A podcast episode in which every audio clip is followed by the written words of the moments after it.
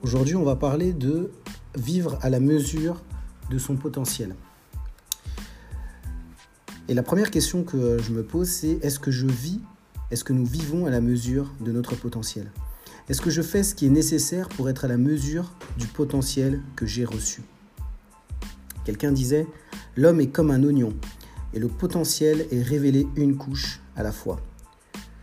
En fait, on réalise que chaque jour de notre vie, on libère, on déploie notre potentiel, et après quelques années, on devient ce qu'on est appelé à être. Pablo Casal, un virtuose violoniste, on lui posait la question à 80 ans, pourquoi répétez-vous 5 heures par jour? Et il répondait, je crois encore que je peux m'améliorer. Et je finirai par cette conclusion, tant que je respire, je peux encore m'améliorer. Et soit je suis dans la médiocrité, ou alors soit je suis à fond dans le développement de mon potentiel.